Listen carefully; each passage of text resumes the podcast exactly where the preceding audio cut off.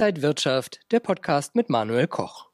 An der Wall Street läuft die US-Berichtssaison auf Hochtouren. Wie geht es den amerikanischen Unternehmen und der US-Wirtschaft? Das bespreche ich heute mit Max Wienke, XTB-Marktanalyst. Herzlich willkommen hier an der Frankfurter Börse. Dankeschön. Netflix, Procter Gamble, Johnson Johnson, viele Unternehmen haben schon Zahlen veröffentlicht. Wie sieht es denn aus in den USA? Ja, in dieser Woche ging es ja weiter. Netflix hat die Zahlen präsentiert. Äh, beim Gewinn konnte man überzeugen, auch beim Abonnementwachstum. Das hat man vor allem dem Erfolg äh, der südkoreanischen Serie Squid Game äh, zu verdanken. Ähm, bei den äh, Umsatzzahlen, da konnte man die Prognosen äh, gerade nur so erfüllen, aber viele Analysten haben auch nochmal die Kursziele nach oben angepasst. Bei Johnson Johnson, dem Pharmakonzern aus den USA, da haben wir gesehen, dass mehr Geld verdient wurde als erwartet. Man hat die Jahresprognose nochmal angehoben und das hat man vor allem ja, dem Kerngeschäft zu verdanken, das ähm, dann doch recht gut lief. Und äh, bei dem Konsumgüterriesen äh, Procter Gamble, da haben wir auch nochmal Umsatz, äh, starke Umsatzzahlen gesehen. Die Erwartungen wurden übertroffen, aber dieser Umsatz, der hat dann äh, nicht gereicht, um die äh, Kosten für die Rohstoffe, äh, die steigenden Kosten für die Rohstoffe und auch für Fracht auszugleichen. Und das hat sich letztendlich negativ auf den Gewinn oder die Rentabilität ausgewirkt. Gestern Abend, Mittwochabend nach der Schlussglocke in New York gab es Zahlen von Tesla. Wie lief es beim Elektroautobauer?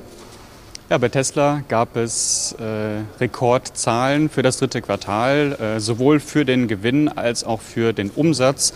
Und äh, das, obwohl es ja Probleme bei den Lieferungen gab und äh, auch obwohl es äh, ja diese weltweite Chip-Knappheit ähm, gibt. Ähm, bei den Aktienmärkten ähm, oder die Aktien haben hier nachbörslich nochmal etwas nachgegeben, interessanterweise.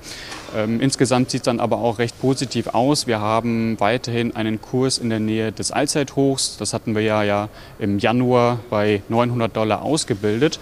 Und wir sehen, dass äh, sich die Aktie in den letzten Monaten dann doch recht stark und schnell erholen konnte von der Korrektur von Anfang des Jahres. 60 Prozent äh, seit dem Mai hoch, das ist natürlich schon eine sehr beachtliche Performance. Machen wir mal einen kleinen Sprung von den USA Richtung Asien. Der IWF hat jetzt gerade den, äh, ja, die Prognose für dieses Jahr für den asiatischen, pazifischen Wirtschaftsraum gesenkt auf 6,5 Prozent, deutlich weniger als zuvor. Gerät jetzt so ein bisschen der Wirtschaftsmotor Asien ins Stocken? Man blickt vor allem äh, auf China. Äh, und da verlangsamt sich die Wirtschaft. Das haben jetzt nochmal die BIP-Daten gezeigt von Anfang äh, der Woche. Und da gibt es natürlich äh, eine ganze Reihe an Belastungsfaktoren. Also wir haben die Inflation, die anzieht. Das spiegelt sich entsprechend in Rohstoffpreisen wieder. Und das ist natürlich gerade für ein Land wie China ein großes Problem. Wir hatten sporadische Corona-Ausbrüche.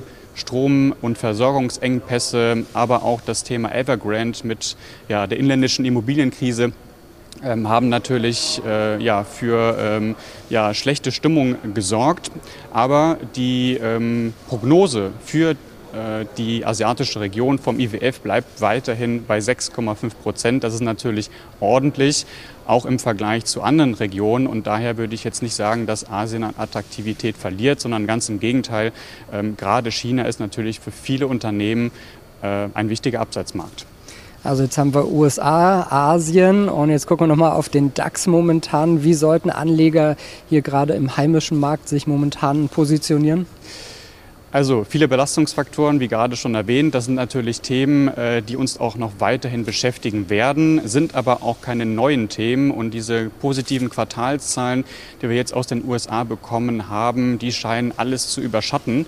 Ähm, was mir noch so ein bisschen fehlt beim DAX, ist ein wichtiger Ausbruch über das Hoch bei 15.740 Punkten, um diese Abwärtstrendstruktur der vergangenen Woche mal zu beenden und äh, um dann vielleicht mal so einen Startschuss zu wagen in Richtung Allzeithoch. Beim S&P 500 hatten wir das schon gesehen. Ja, der S&P 500 ist jetzt äh, schon seit sechs Tagen im Anstieg und hat diese Abwärtstrendstruktur brechen können. Und da geht die Rekordjagd ja möglicherweise schon wieder weiter. Ja, und auch beim Bitcoin gibt es eine Rekordjagd, aber darüber sprechen wir ein anderes Mal. Dankeschön an Max Winke, Marktanalyst bei XTB und danke Ihnen, liebe Zuschauer, fürs Interesse. Äh, schauen Sie gerne auf unsere Webseite und ansonsten bleiben Sie gesund und munter. Alles Gute hier von der Frankfurter Börse. Und wenn euch diese Sendung gefallen hat, dann abonniert gerne den Podcast von Inside Wirtschaft und gebt uns ein Like.